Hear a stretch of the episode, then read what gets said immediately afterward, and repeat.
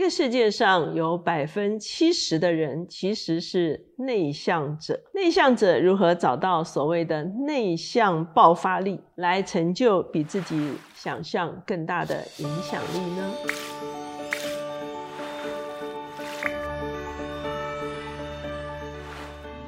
大家好，我是乔美伦老师，每两周一次在乔氏书房和大家见面。今天我们的单元是快闪新书，今天所要介绍的这本书是你能成就的比想象的更大。这本书的作者。葛霍利，她是一位女性的作家，她是《华尔街日报》的畅销书作家、智商师以及生活教练。她认为每一个人都能够成为我们起初被造的时候的模样，利用我们的优势和能力来服务他人，并且终生学习与成长。她是这个布洛格社群的一个创始人，哈。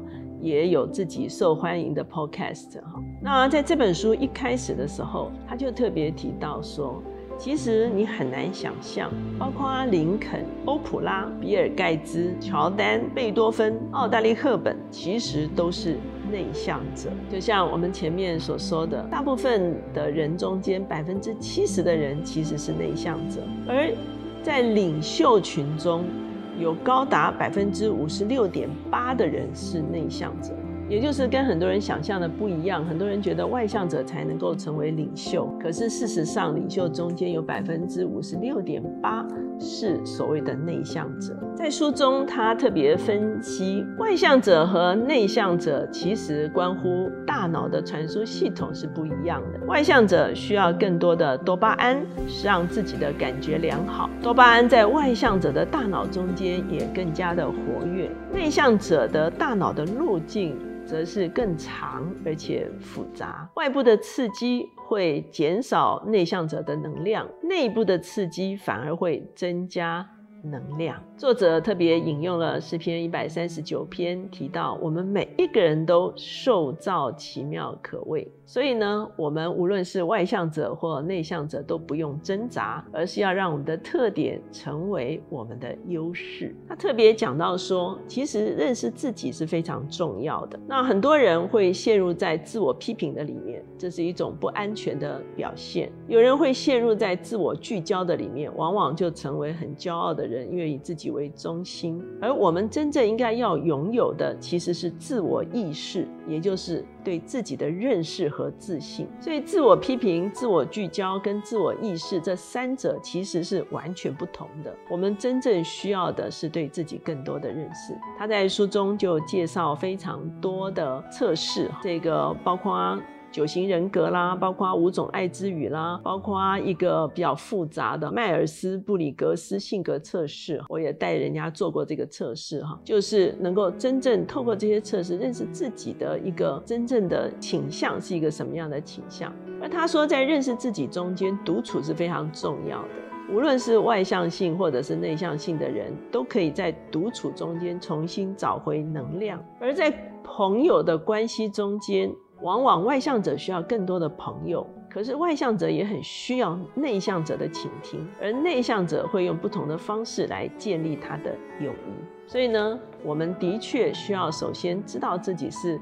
外向者还是内向者？那我们刚才说，很多人忽略了内向者他的影响力，往往认为具有影响力的都是比较外显的人，哈，比较突出的人。可是呢，他特别在书中介绍，哈，他说，二零一零年的时候，有一群行销专家想要替芬兰找出它的旅游特点。可是芬兰被称为是安静的国家，内向者之乡，也就是说，芬兰其实是一个，哈，可能内向者非常多，哈，很安。静的一个国家哈，所以呢，这些行销专家呢，最后呢，他们就找着这个啊，芬兰的旅游资源叫做宁静，就是一种资源。在全世界的幸福报告中间，芬兰常常是位居最幸福国家之一了哈。所以他们会发现，其实宁静或者是安静的一个国家，因为这个世界太分歧了，太喧嚷了哈。也就是说，他们可以用他们是一个安静的国家，成为吸引人来旅游的一个重点哈。所以这些行销专家认为，这就是他们的资产了哈。如果外向者跟内向者搭配的时候，往往所能够成就的事情是更多的。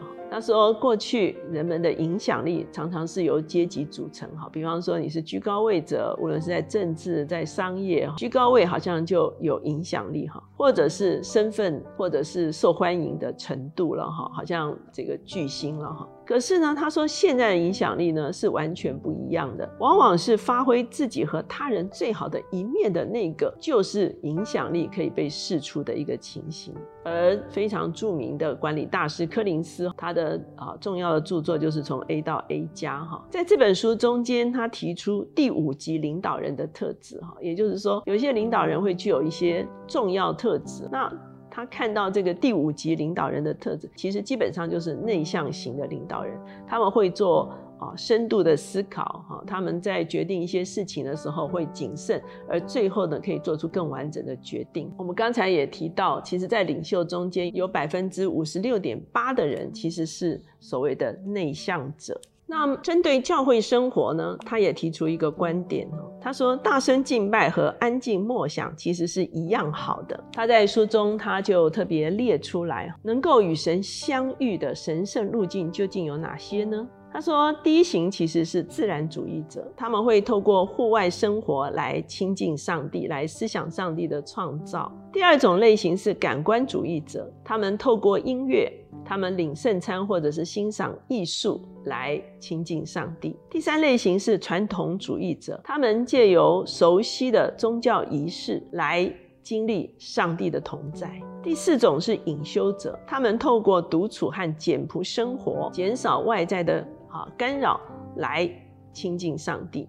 第五类型是积极行动者，他们借由对抗。来表达对上帝的爱。他们在面对不公或者是啊压迫的时候呢，他们起而挺身对抗邪恶。哈，这个是他们亲近上帝的方式。第六类型呢是关怀者，他们透过关爱他人来爱上帝。他们喜欢满足他人的需要情感。这个时候，他们觉得他们与上帝是最亲近的。第七类型是热情者，他们经由神秘或者是庆祝的方式来爱上帝。他们抒发感情。他们在庆典中间感觉到与上帝最亲近。最后一个类型是沉思者，他们经由敬拜来爱上帝，在灵里的亲密接触、安静的时刻、专注自己与上帝的关系的时候，这个时候他们感觉到与上帝最亲近。透过刚才所谈到八种亲近上帝的路径，我们就会发现有些是适合外向者的，有些是适合内向者的哈。所以呢，无论在崇拜的里面用什么样的方式来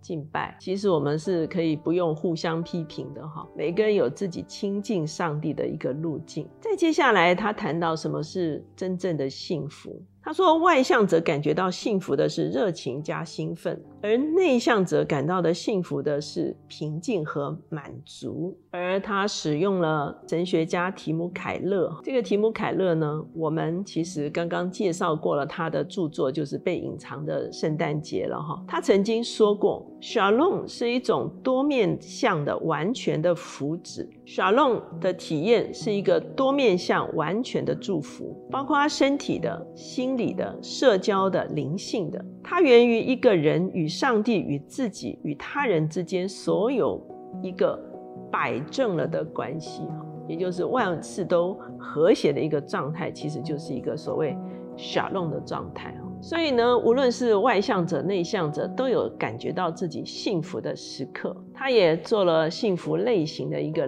列举哈。他说，有些人是透过行动。可以感觉到最大的快乐，这种人是行动者；有人是联系者，也就是他跟别人建立关系的时候，他会感觉到幸福；有人是体验者，也就是说他不断的冒险，能够去经历不一样的事物，他觉得是幸福的；有些人是奉献者，就是当他们带给别人快乐的时候，他就感觉到很幸福；有人是思想者，也就是说在心灵的默想中间可以得到。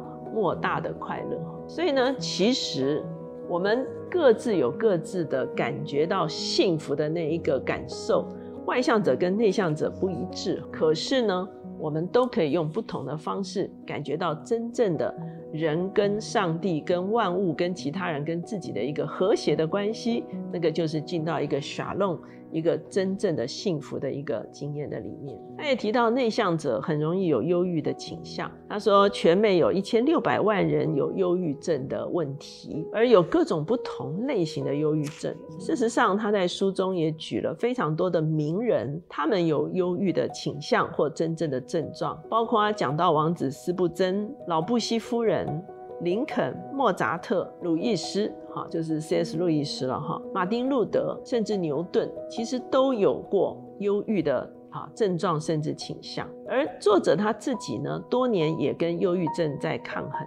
他说，在大脑中间，杏仁核在大脑的深处掌管情绪的部分。当情绪大脑的信号压倒认知大脑的时候，人就会感觉到焦虑、沮丧，甚至忧郁。可是面对这种情绪，的信号的时候，如何来跳脱出这种哈可以说是情绪的信号呢？他说，韧性这件事情呢，就是可以拒绝放弃、重新站立起来的一种力量。他特别在书中啊提到一位我们都很知名的人物，就是游泳名将麦克菲尔普斯，我们常常称他是飞鱼了。他从二零零四年到二零一二年，总共获得了二十八张的。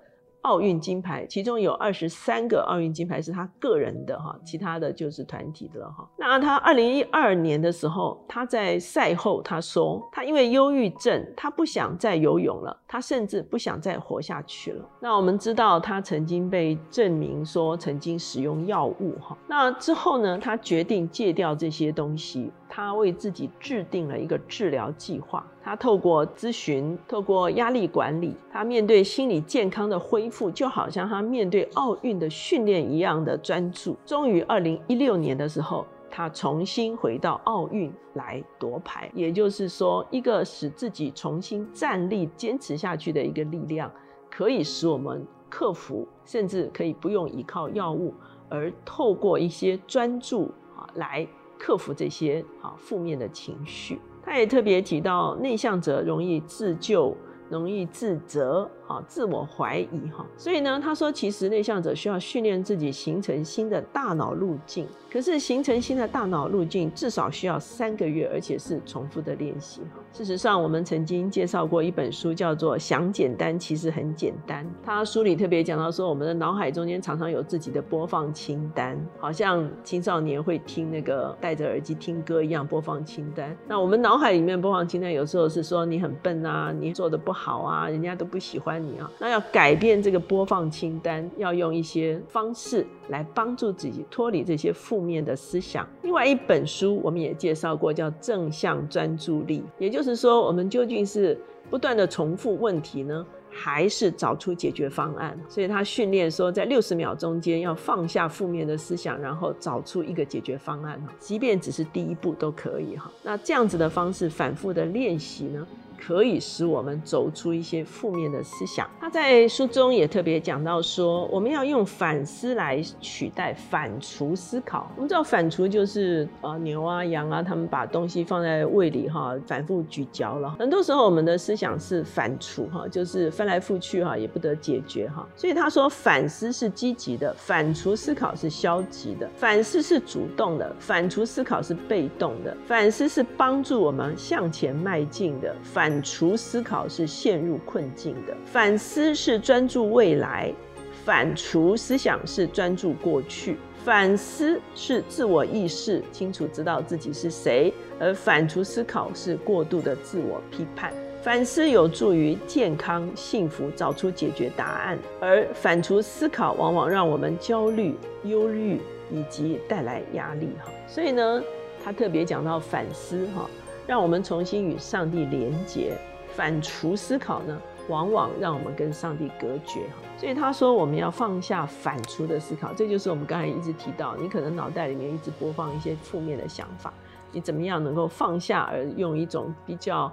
可以找出一条出路的方式来思考。那特别他也谈到了心流哈，我们在好几本书中间都讲到这个 flow 哈。那这个 flow 其实它往往被描述成为你在工作的时候进到一个忘掉呃自己哈。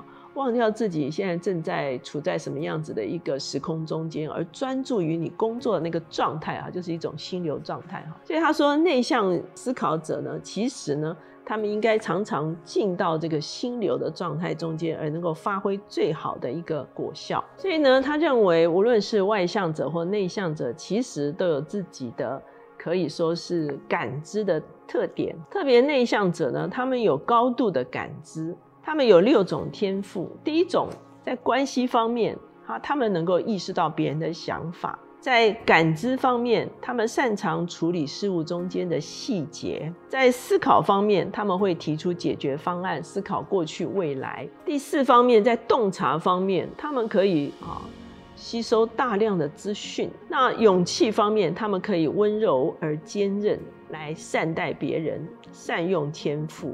改变世界，在生活方面，他们有不孤立、不脱节、不单做最低限度的事。他们与人交往，而且参与在有价值的工作和目标中间。所以，内向者其实有自己特殊的感知天赋。他特别讲到说，我们需要管理我们的。能量账户哈，好像我们的金钱有账户啊，能量也有账户。他说，思考其实是需要大量的能量的。他说，国际象棋的棋手，他们发现每天是燃烧六千卡的热量，与运动员几乎是相近的。也就是说，要思考这个棋怎么走哈，其实是非常耗能的哈。那他们会到奥林匹克训练中心去了解如何优化体能。来支持头脑灵活度，然后呢，能够做出最好的这个棋赛的一个情况。所以他说，思考其实是非常耗能的，所以管理能量就对我们来说是非常重要了。包括饮食、睡眠、锻炼，还有我们的环境，哈，如何向别人说不，拒绝一些次要的事情，哈，也是管理能量很重要的一件事情。在最后的章节，他引用了《列王记上》十九章。我们知道这段经文呢，其实是描述先知以利亚，他在抗衡耶喜别跟亚哈王之后，反而非常沮丧的跑到了西奈山，他来寻求上帝。然后上帝对他说：“十九章十一节，耶和华说，你出来站在山上，在我面前。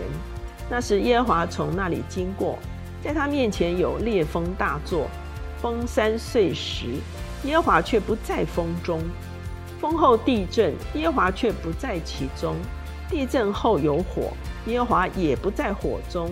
火后有微小的声音。